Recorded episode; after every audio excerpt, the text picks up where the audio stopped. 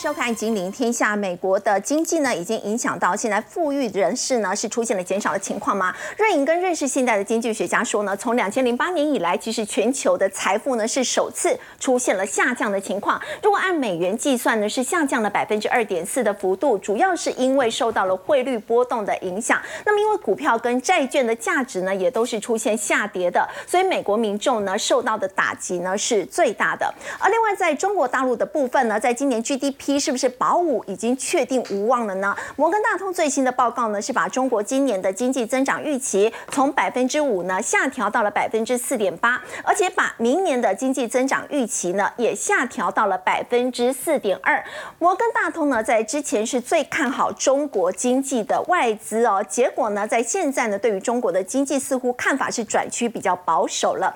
而另外在台湾是不是也因此受到了影响？劳动部公布最新的无薪假数据，实施的人数呢是再度破万了，达到一万一千两百零一人。而最大宗呢就是制造业，这当中呢主要的原因是因为国外的订单呢出现了减少。接下来的景气到底要怎么观察？我们在今天节目现场为您邀请到资深分析师陈威良，大家好；资深分析师谢晨燕，大家好；总监专家吴家龙，大家好；前基金经理人温建勋，北玉好，大家好。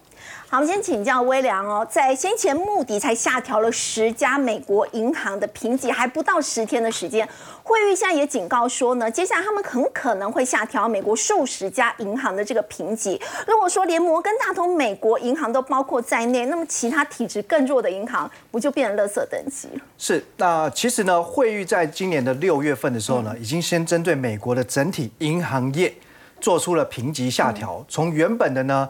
Double A 下调到呢 Double A minus，呃，就 AA 减。对。那现在呢，进一步的预警就是有可能呢要再一次下调美国整体银行业的信评。嗯。好，那这次呢预计就会下调到呢 A 加。好，所以等于呢又往下降一个等级。对。但是呢，在这个信评的规范当中呢，有一个。大家可能不清楚的规定，就是个别的银行它的信用平等是不能高于整体的产业的。所以如果整个美国的银行业被下调到 A 加，那么有一些呢，本来大家觉得。呃，可能是大到不会倒、大到不能倒的那些银行，它的信评甚至比这个整个产业还要更高的话，嗯，那么也必须被迫调降。是，所以呢，大家就去看了一下，哦，其实像美国的资产规模最大的，像是摩根大通，像是美国银行，他们原本的信评就是呢很高的，目前来讲都还是呢 AA 减。嗯，所以这么一来呢，就隐含着极有可能也随之下调到 A 加等级了。好，那其实呢，虽然这些平等，你说感觉变动没有真的很大了，不是说跳了两三个档次的等级，可是基本上呢，这个下调的方向一定会影响到呢整个公司的信用风险。那包含了它的呃整个筹资的成本就会增加，因为未来呢你的发债一定要提高利率。那当然呢，可能跟客户之间的一些呃债务上面也必须要有一些呢。重新协商的动作出现，所以呢，这个部分来讲，就会造成整个美国的现在信用紧缩的压力会增加。对，好，再者呢，啊，因为美国持续的升息哦，所以其实呢，会议也提到，美国的垃圾等级的债券，也就是所谓的非投资等级的这些债券，因为它本来的信用风险就比较高，那因为你利率越来越高的话，有些公司呢，规模或体质没有那么强健啊，就可能因此呢，会暴露在比较高的。这种还不出款的风险，那预计呢，今年年底之前，高收益债券哦。那或者是说，垃圾债或非投资等级债哦，以后投资朋友看到这三种不同名词，其实讲的是同一种类型的债券。那么呢，最重要就是违约率将会达到五趴，创下近年来的新高。是。那事实上呢，这种信用风险的危机当然不是发生在美国，美国还算是呢，这些不管是银行或者说企业都已经算是哦，这个体质比较呃勇健的哦。那可是呢，最近其实啊，小摩就摩根大通呢，也针对新兴市场。那整体的信呃这个高收益债的信用风险也调高了，他认为呢违约率哦会从六趴上升到大概九趴。好，所以目前来看呢，这个整个全世界的信用风险也可能会持续干扰在年底之前的市场情况。那另外呢，好，这就是因为今年呢，美国陆续有一些呢中小型银行发生倒闭事件，所以呢，呃，这个联邦的存款保险公司跟联准会，哦，还有呢，美国的货币监管局哦，就是相关的官方机构呢，目前正在讨论是不是要定拟定新的办法来要求呢，资产超过一千亿美元。以上的这些比较属于中大型的银行，必须要发行长期的债券。好，也就是说，因为你的规模很大，那要让呢，不管是存户或者是股东、投资者，能够更有信心，而且呢，不要造成呢整个金融体系的骨牌。呃，效应哦，所以呢，未来要增加稳定性呢，就希望你能够有足够长的呃这个长期的资金来源，也就是发行长债。不过，如果一一这个规规定一旦正式通过实施的话，那越多的金融机构去发长期债券，那么就会呢哦去。这个压低长期债券价格，那反之代表什么？长期的殖利率会有攀高的压力，那这个又是对金融市场的另一种考验。那今年哈，其实可以看到全世界各地呢都有一些天灾。那当然，美国呢最近的新闻也报道，看到包含像呃佛。这个佛蒙特州也有暴雨，然后呢，夏威夷大火哦。其实不管是说热浪、干旱、暴雨，那其实它对金融层面也会造成影响。因为呢，很多呃，这个其实天灾它都原本是有风险移转，就是转嫁给产险公司。那这个问题就回到呢，产险现在的呃财务压力就很大，因为这个理赔的金额哦，远远超出原本正常的估算。哦，原本在算这个这个保费的时候呢，其实你都是按照一个大数据哦，长期的数据做参考。结果没想到呢，哎，过去这半年一年来天灾这么多，导致呢只好把这个保费一开始呢先转嫁给呢保护，也就是消费者。保费不断的提高，那其实民众的荷包也会越来越紧，越来越缩水。而且呢，保费提高之后，接下来呢，他们发现这个理赔金额恐怕也已经超出能够合理负担的范围了。所以现在开始有一些哈，不能说赖账，但是呢，有些产险公司哦，已经有点开始拒绝理赔。拒绝重新去跟这些当初买产险的企业单位去做协商哦，因为认为呢这个已经超出范围，超出负荷了。无论如何，这就凸显出其实现在产险公司的财务金融压力也非常的大。那现在美国的财财务的状况哈，我们要进一步观察几个数据。第一个呢，大家看到呢，其实就业的情况还蛮理想的。嗯。可是呢，呃，你不要只把它视为是利多，因为呢，以贝莱德预测来看哦，大概在两年之后，美国会进入到充分就业停滞。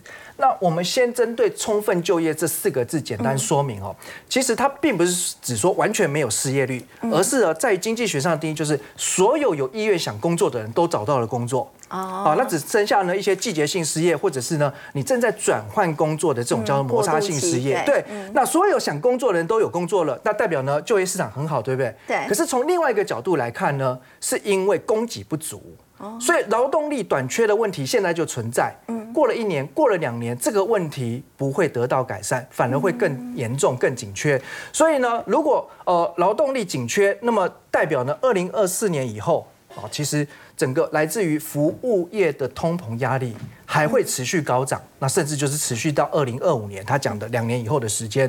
所以呢，从目前来看，哈，美国的一个通膨，如果我们根据七月份的零售销售数据来看，是达到零点七 percent，那原本市场预期是零点四 percent，所以呢，又是优于预期，而且创下今年以来最大的增幅。对，哦，所以代表其实呃，整个呃美国现在的零售销售，它就像是通膨的缩影。哦，你可以看到这个数据不断的高于预期。就代表了这个通膨压力其实有点降不下去。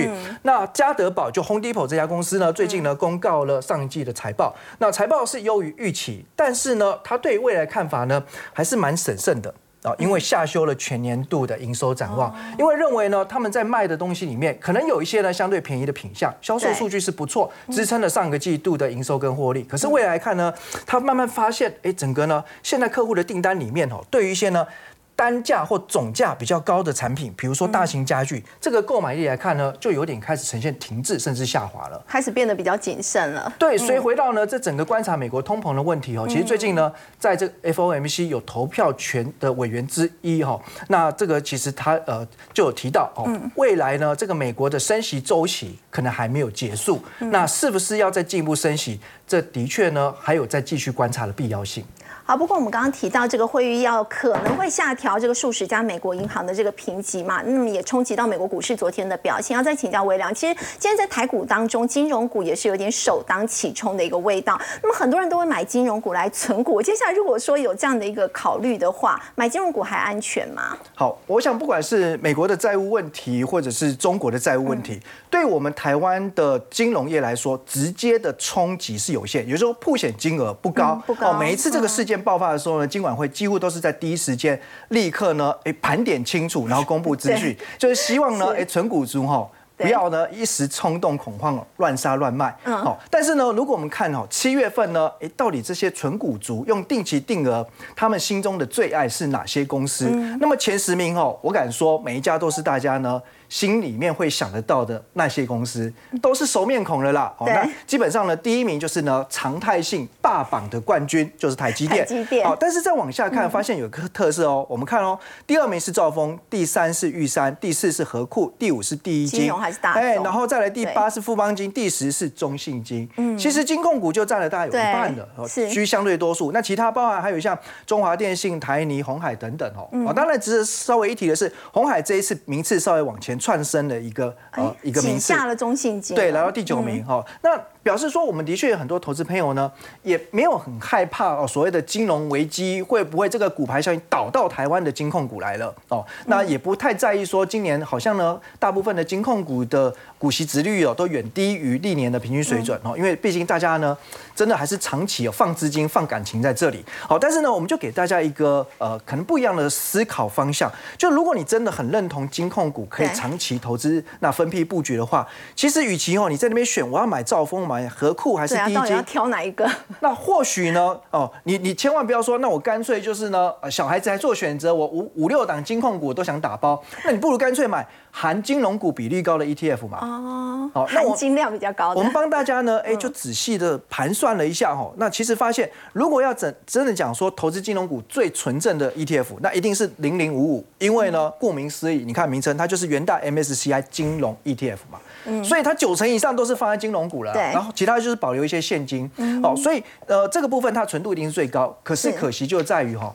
长期以来，大家就是鼓励存金融股，可是没有人去鼓励存金融股 ETF，所以它的成交量还蛮小的。是，所以你问我要不要推荐呢？我也不敢，因为我怕大家呢好买不好卖。哦，但是涨跌幅还好了，还还可以。就今年的金融股 其实相对呃，就是有比较压抑。对，所以这也是另外一个问题。如果你要集中在火力哦放在金融股的话，那金融股多头的时候，那可能它就会涨最凶。可是现在来讲，它就相对比较落后。所以我们怎么挑呢？我就建议呢，哎，那如果你还是希望金融股比重高一点来取代我直接买个股的话，那零零七零一国泰股利精选三十，那金融股占有三成。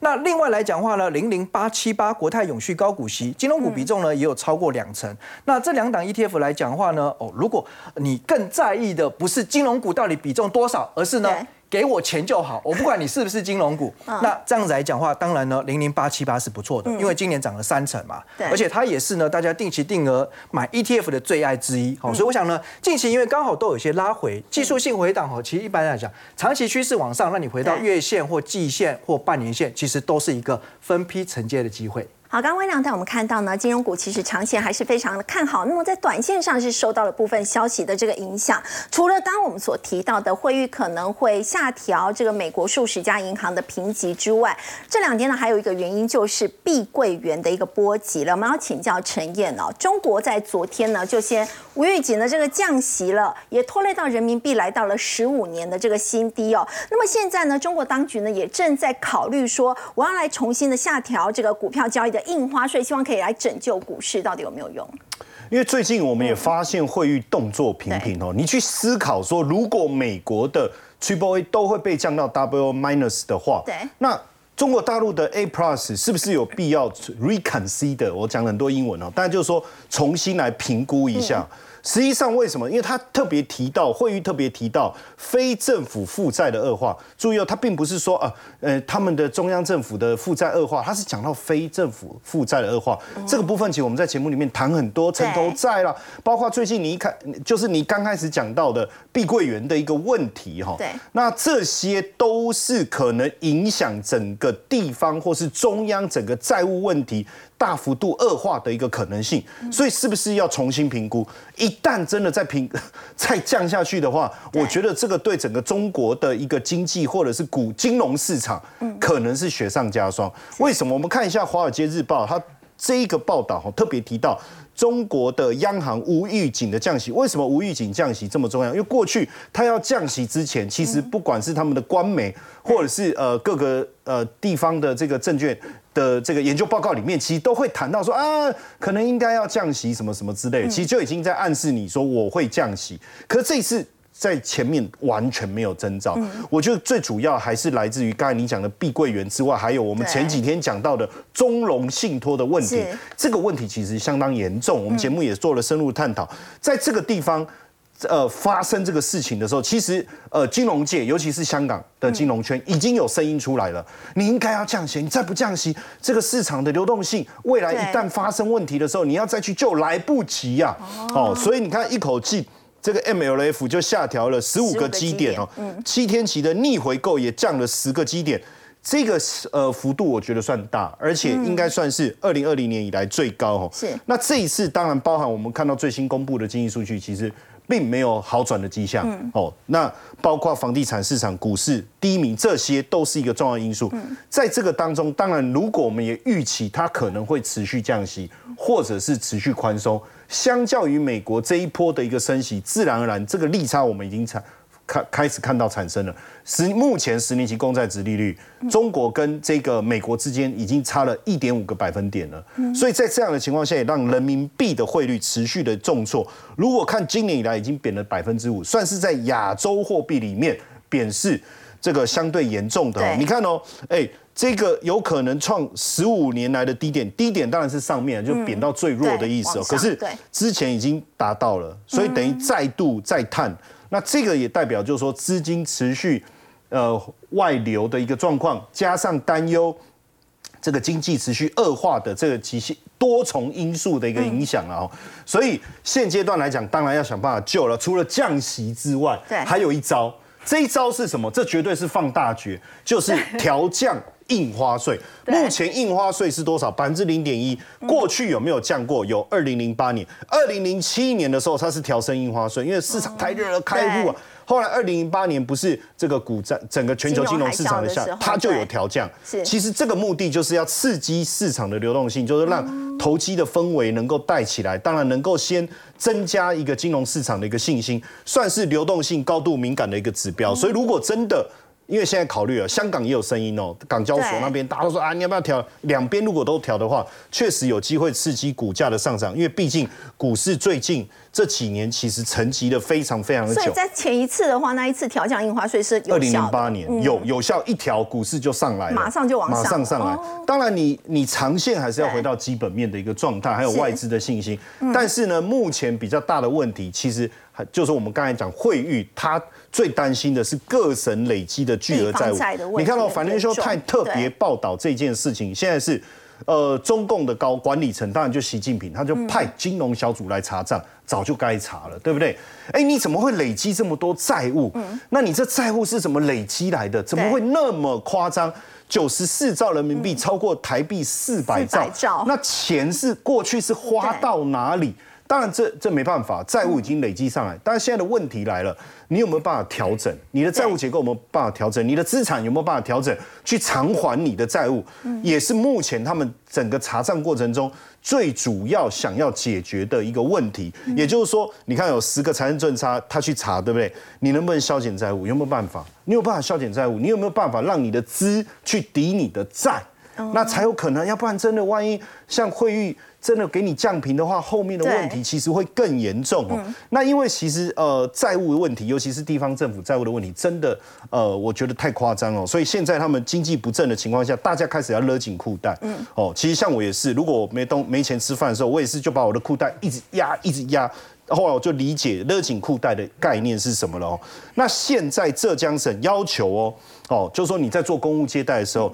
过去他们公务接待有多夸张？我曾经去广西，他们招待我吃饭，我跟对面讲话，我要拿大声公，哎，你就知道那个桌子有多大。哎，你你你你你你你拿菜啊，拿菜。同一桌吃饭，坐在你对面的你要拿大声公，因为那桌子太大。好，这样是有点浮夸了。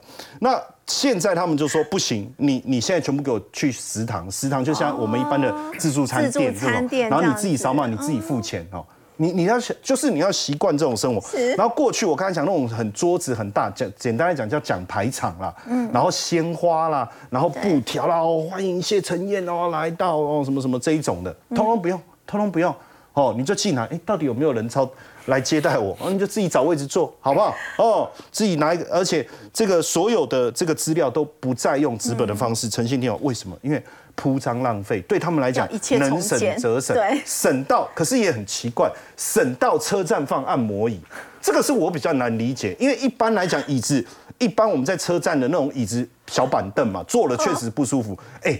放按摩椅真的坐得舒服，一整排而且整排哦不是一张两张。如果各位有出国，你到机场不是都有摆个两张，大家抢着要坐，哦，啊那很舒服啊，后面啊他帮你按一按，但是要投钱嘛，对不对？可是他现在整排都是，整排很多人就说想想通了，其实它不是一个服务，而是缺钱。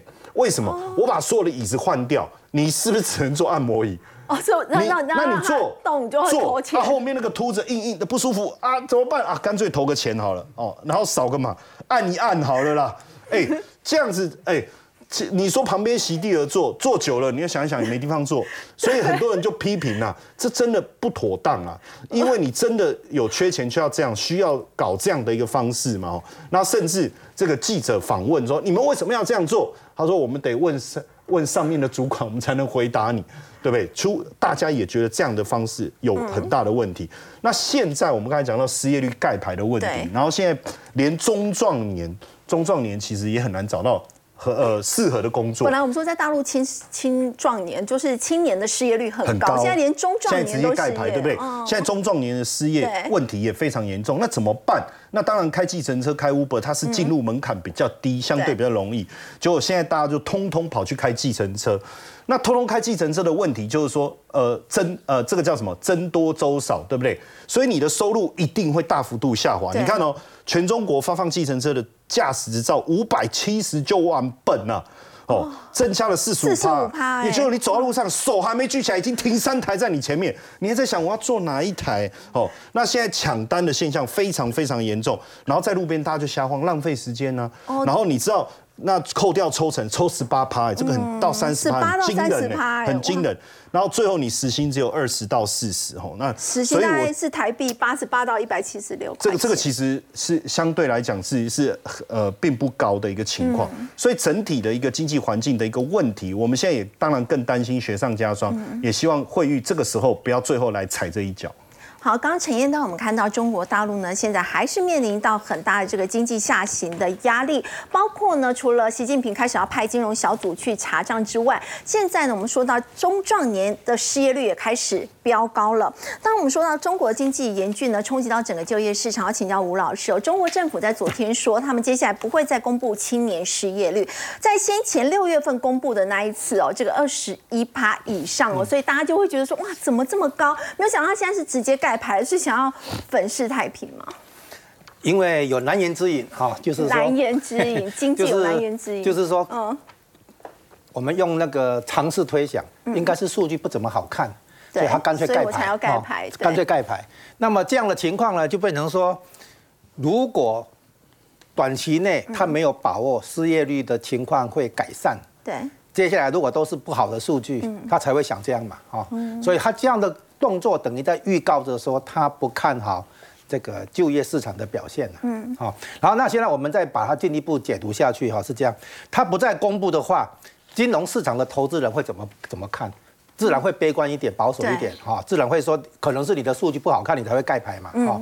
那这样的结果呢，扩散出去，家庭的部分会担心未来的就业跟收入不稳定，有不确定性，他会开始保守，哈，会增加储蓄，少消费，哈。哦，他们现在已经通缩了，结果现在这个样，因为盖牌，我更不敢花钱。这表示官方对于就业市场的改善已没有信心嘛，哈，嗯，怕失业率走高以后，大家那个看到这个数据，对不对？好，对这个经济啦、交易都不利嘛。如果你觉得失业情况会稳住、会会改善的话，你你怕什么？对不对？对所以家庭的部分会有反应，再来企业呢，看经济不太妙，嗯，不敢借钱，不敢投资，不敢投资对，哦那银行呢不敢放款，怕会呆账。对，那这个就是你刚刚提到的，就是通缩的概念。嗯，它这个经济哈会陷入通缩，然后呢内需不足，是内需不足的结果，印证大家的悲观预期心理，哎，实现了，就变成一个自我实现的预言。所以他不敢公布这个数据，表示他经济前景不怎么看好，没有信心，这个会扩散出去。再来呢，体它扩散出去以后。我们知道体制内正规的统计单位，它还是会有这个数据，它只是不公布嘛。它只是不公布那它会呈报上去啊。嗯，他会呈报上去，那呈报上去的结果呢？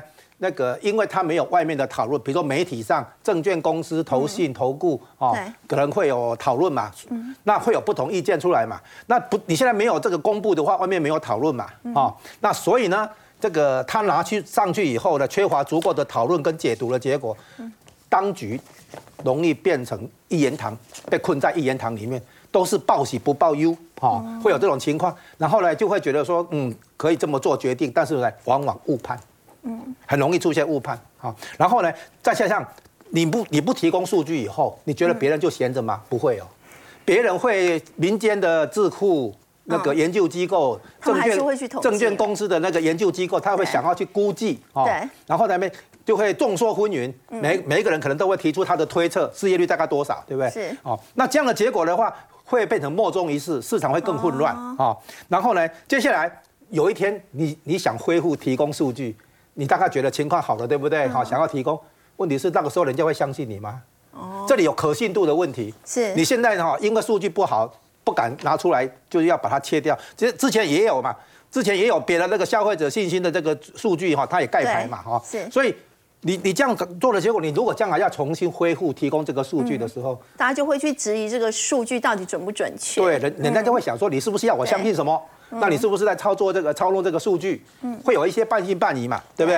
然后再来，那你问题就可信度，对不对？你现在对经济数据的的可信度让人家质疑的话，那你将来整个总体经济政策的那个对策的这个设计会很难操作，嗯，因为你不容易得到金融市场的配合。比如说，你希望金融市场，哦，你你你希望跟市金融市场沟通，提供前瞻指引等等，那人家会。觉得你没有可信度嘛？嗯，所以你你你会很难操作。外资要在投资之前，其实也都会参考一些数据嘛，所以才再决定要不要投资。那如果不公布的话，让大家是更没有信心。对，所以呢，这个总体经济的数据不公布的结果呢，在外商在中国的投资跟经营风险会上升，那很多外资可能会外资就会外流，外资资金外流的结果，嗯，人民币汇率会。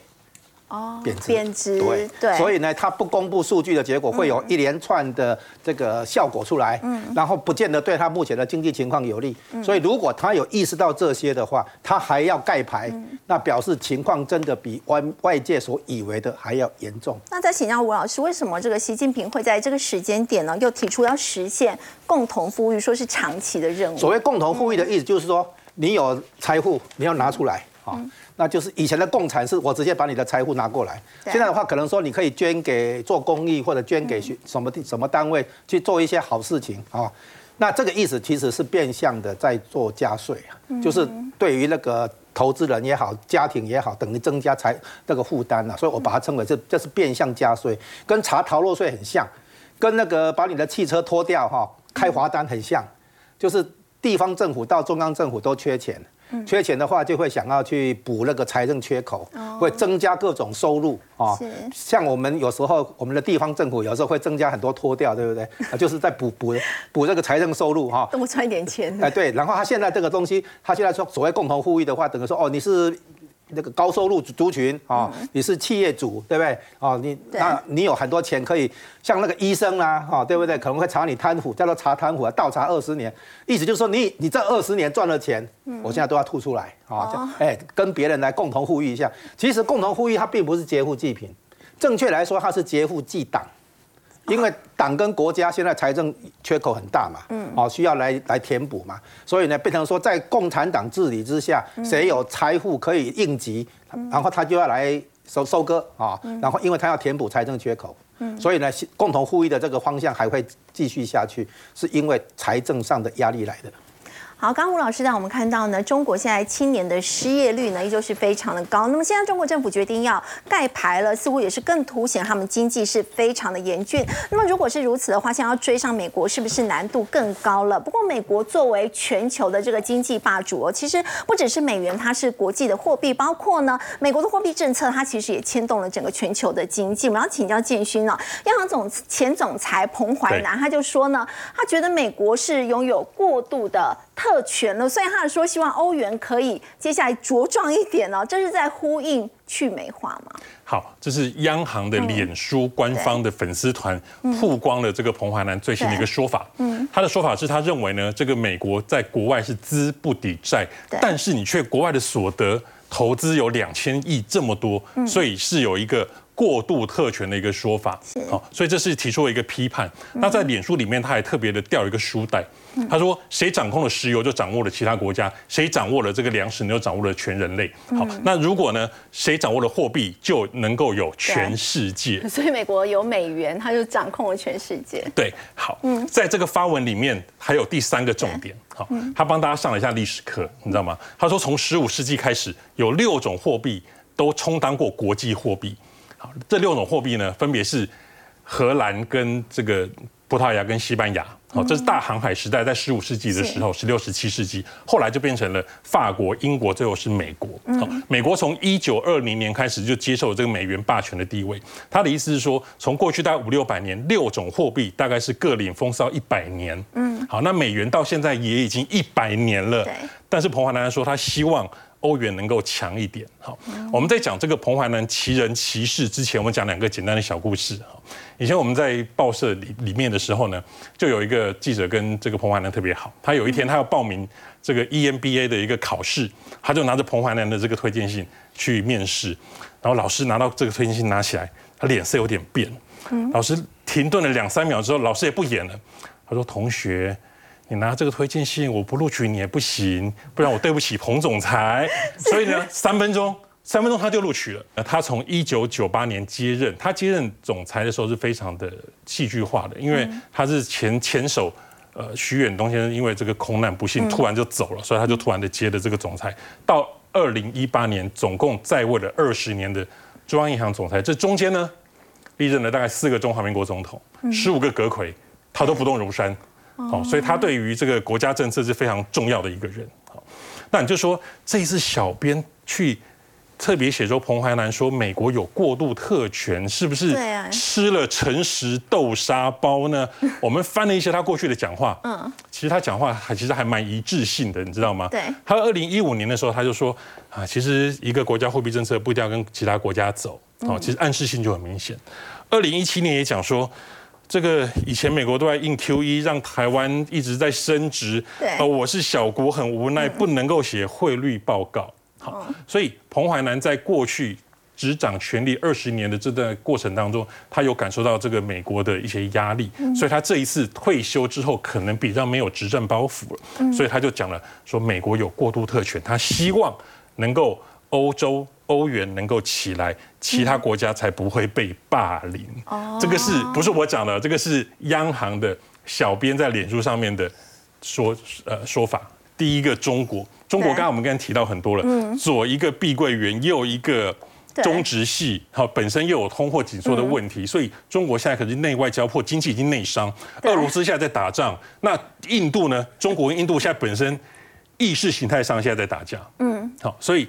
金砖四国里面很难去挑战这个美元化的地位，我想这是确定的。好，那。再来，我们再来讨论一下欧元相关的部分，到底有没有机会？欧元到底有没有机会？彭总呃，彭前总裁他建议是可以让欧元去更强一点嘛。但是欧洲现在自己的经济也面临到很多的难题，包括像德国在今年下半年就恐怕会出现这个经济停滞的状况。其实你有发现彭淮南这跟央行总裁这四个字连在一起，连你也很容易变成，哎，他到底是总裁还是前任总裁还是现任？因为太太长了。对，所以我们来比比比看，我请同事稍微比一下。欧洲跟美国两个经济体的情况，因为呢，美国它之所以是强国，它有全世界百分之二十五，就是四分之一的经济体就来自于美国，然后全球有六成以上的外汇存存备准备都是来自于美元，好，所以它本来就是一个很强大的一个经济体。我们来看经济规模，美国胜，负债，美国负债比较少，对，GDP 今年又是美国赢。人口两边差不多，嗯，对大陆的依存贸易度，这个特别可以稍微讲一下，美国是比较低，因为它在去中化开始做了。哦，中国经济不好，所以欧洲就容易总经也被中国拖累到。就业市场也比欧洲强啊。对，所以从这张图来看，美元它还是可以维持它霸主的地位一段时间。对，美国经济完胜欧洲。那我们再来看在汇率的部分，如果欧洲经济好。那欧元应该就会比较强一点，但目前的汇率我看不出来有这个趋势。那如果欧洲经济要好，它的总金、它的企业也要强。我们来看看法国有哪些企业，你想到的？对，LV、LVMH 还有莱雅，这个应该你比较熟。莱雅就是那个护肤乳液。各位不要觉得我在开玩笑，这个都是法国前十大的企业，都有相关的上市。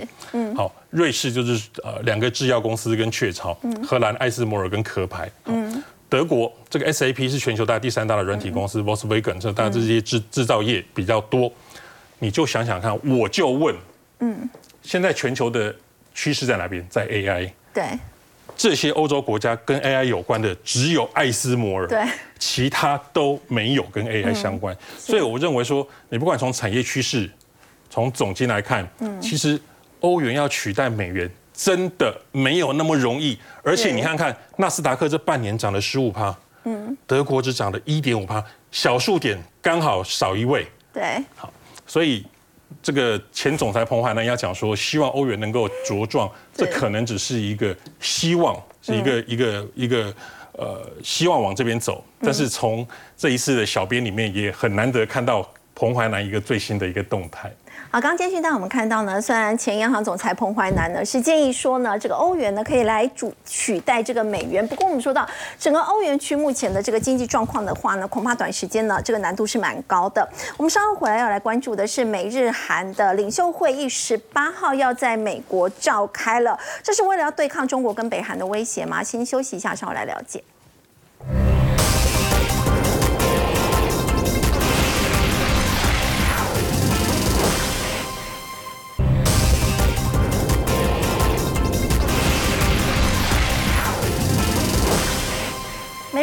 美日韩领袖会议呢，十八号在美国召开，要请教吴老师哦。美国在这一次要结盟日本跟南韩，是为了要对抗中国大陆吗？还有北韩？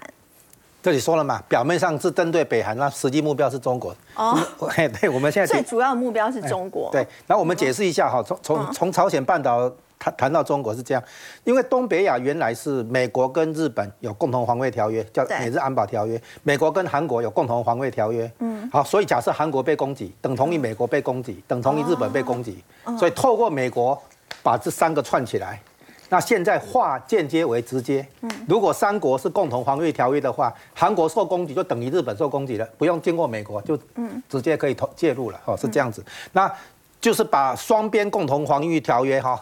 那个他日本韩国本来没有的嘛，现在直接打造成三方的，那叫东北亚的小北约啊，是这个意思啊。东北亚成立一个小北约，那北约我们讲一下哈，北约是集体防卫诶机制哈，就是任何一个国家受攻击，等同于所有国家受攻击，然后会员国都要介入，这样子就是一个共同防御。所以如果波兰被攻击，那就是北约被攻击了哈。哦。那波兰在那个乌克兰旁边嘛，哈。是。那波罗的海三小国现在是会员国嘛？嗯。所以波罗的海三小国被攻击，等于整个北约被攻击。哦，它是这个概念。那小北约的意思就是说，这个国家数目比较少，现在只有哎呀，美国、韩国、日本这样子。是。这叫东北亚的哈。那这针对北韩的情况是这样的：中共如果因为内假设他真的内部压力很大，他必须制造一些对外的军事冲突，然后让整个国家进入战时体制、战争时期的体制。那他内部的话就可以监控、可以军管，他可以对付可能的那些社会不稳啊。然后呢，他对对外的话，他也算是转移压力出去，在宣泄压力出去。如果是这样子的话，现在外外国媒体不是都在报道说，可能台海会有事嘛，对不对？对。中共发现，如果要攻台湾的话，嗯，打外岛没有意义了。嗯，好，那打台湾本岛的话，等于是在做海海空两栖登陆作战演。嗯，那这样子的话，相当于另一个版本的诺曼底登陆那样的规模。那中共现在没有这个能力做。嗯，那怎么办？转移对外，这个把把压力转移对外，希望有一些军事冲突，让它可以缓缓冲进入战时体制，对不对？那在在哪里？当然是朝鲜半岛。朝鲜半岛的话，在中共来讲是陆地运补，不是海空运补，所以它是做得到的。那如果是这样的话，美国、日本跟韩国赶快再集合起来，哦，来营造一个小北约的意思在这里，就是对抗对付可能的这个朝在朝鲜半岛发生的军事冒险。所以中国才会抨击说他们是在炮制亚洲版的。对啊，因为要预防中共可能想不开，在朝鲜半岛制造事端啊，然后让国家进入战时体制，让它可以内部维稳。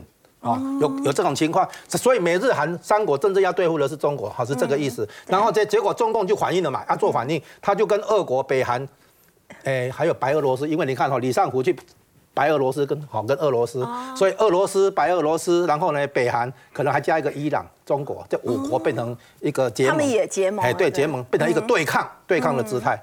哦，那我们现在看美国还有可能在南边，就是跟菲律宾有共同防御防防御机制，那跟澳洲也共同有军事同盟，所以美国、菲律宾、澳洲在南边的一个小三角。东南亚的小三角，然后东北亚，美国、日本、韩国，然后就关键点就是这个，在台湾的北边有一个东北亚的小三角，在台湾的南边有一个东南亚的小三角，其实方方面面合起来就是在保护台湾。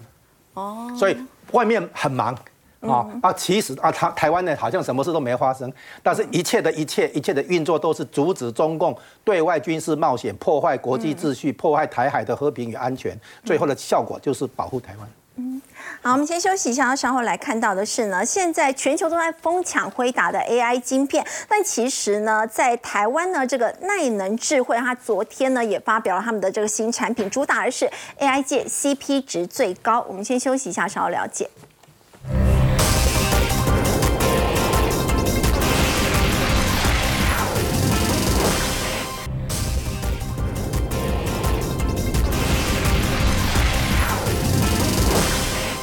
全球都在疯抢辉达的 AI 晶片，但其实说到 AI，不是只有辉达能吃哦。像 AI 晶片的新创呢，叫做耐能智慧这一家公司，在昨天发表了这个新品，要请教陈燕，他们主打的是这个在 AI 界 CP 值最高，它到底是有怎么样的一个优势，可以吸引红海来加码投资？这名字取得很好，你看 耐能，其真的很有能耐 哈。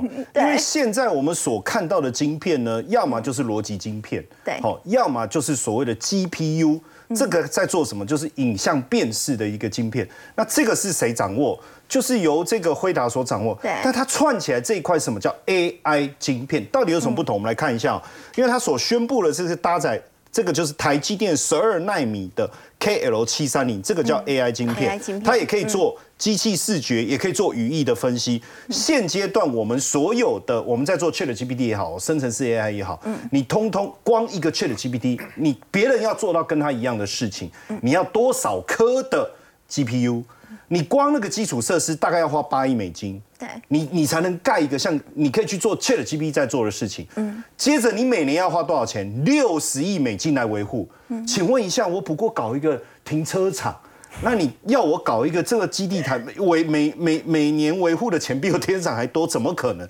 所以现在慢慢的大家开始去思考的叫做边缘运算。什么叫边缘运算呢？也就是说，我这个这个。停车场，我想要做 AI 的运算，或是我们摄影棚想要做 AI 的运算，我们不需要送到最主要的资料中心，我们可能在附近的一个站台，嗯，我们就可以做了，就可以做这件事。那这就需要边缘 AI 晶片，就是哎，这个晶片其实就是现在他在做的事情，也就是说，越来越有机会，我们可以做小规模的所谓的 AI 运算机制。是那过去的这个，不管你讲 CPU 也好，GPU 也好，其实都被掌握了。对，但是现在 AI 晶片就是由它所带动，然后串起来的，这个很不得了啊！嗯那因为边缘 AI 运算的一个好处就是快速、可靠、隐私，嗯你不用所有的资料全部送到 Chat GPT，你在边缘就可以做。那为什么说它 CP 值最高？因为呃，你就我哎，我刚才前面你都没有认真听。我刚才讲就说，你光那个设备就要八，光设备就要八亿美金了，维护要六十亿美金。我现在做边缘运算，我其实我很简单，任何人都可以开始切入到这一块，对不对？我知道。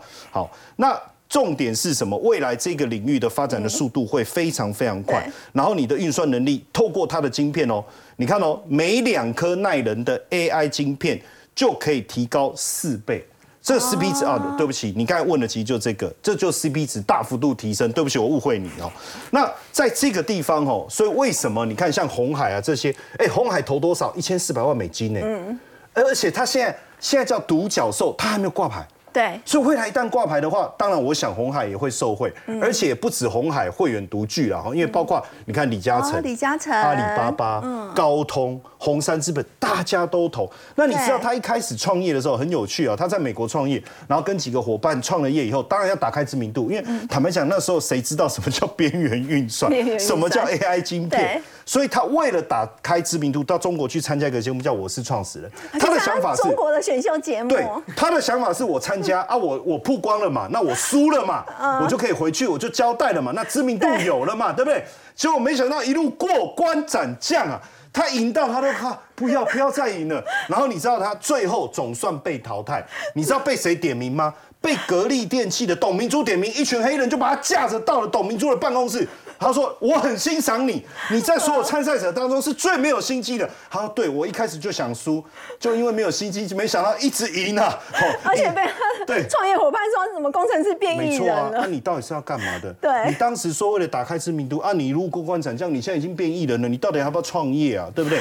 可是没想到，因为这样，董明珠决定给他订单，你知道，结果他很高兴回到美国去，因为他们的总部在美国，没有，大家都走光了。”因为觉得这个老板不知道在干嘛，都走了，都走了。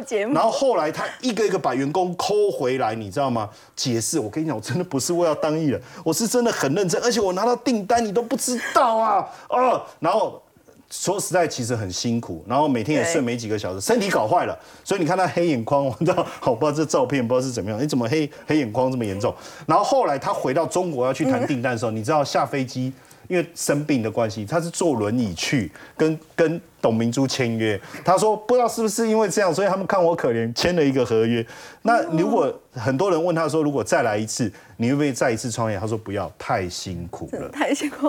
好，刚刚陈燕带我们看到的是呢，这个呃耐能智慧呢所推出的这个 AI 的晶片。我们先休息一下，稍后就要来了解这个 AI。其实，在今天呢，台股盘面上，它又成了台股的一个救世主喽。那么，到底接下来怎么从这个未接的部分去选股呢？我们先休息一下，稍后来了解。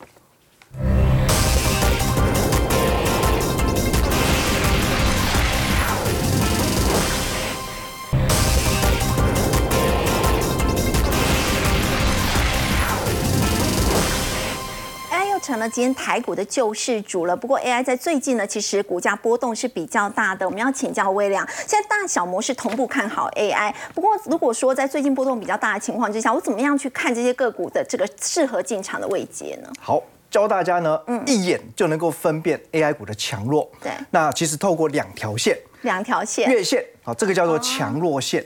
月线之上，其实代表呢，股价还是维持多方掌控的趋势哦，甚至容易呢再突破前高。那季线呢，叫做生命线。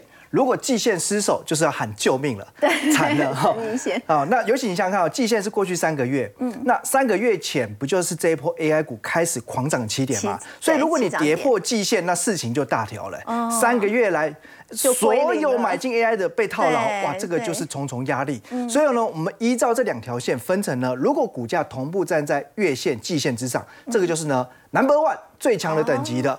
哦，所以你可以看到这里面呢，距离前坡高点的幅度相对都是比较接近的。哦，那统计到呢，今天中午为止，像永德已经创新高，后来这个银邦吼尾盘急拉之后也创了新高了。是。好，那你看哦像台光电、广达、金相电、建鼎，其实都很接近前坡高点的，所以随时都会突破。那至于说介于中间的啊，月线之下、季线之上的这种股票呢，它还需要再沉淀一下筹码，所以你就要区间操作。是。那再来最弱就是呢，都已经跌破的，跌破月线。跌破季线，那千万不要呢急着想伸手去摸底，你要先确认一下基本面有没有变化。如果没有的话，那反而也可能是一个机会，因为呢距离前高越远，将来如果基本面改变哦没有改变的话，那再涨上去的话空间就最大。所以这一组呢有可能还需要再整理，可是呢它反而潜在的涨幅空间是最大的。那建议大家就可以从这里面呢依照你的操作属性，如果你要胜率高做短打。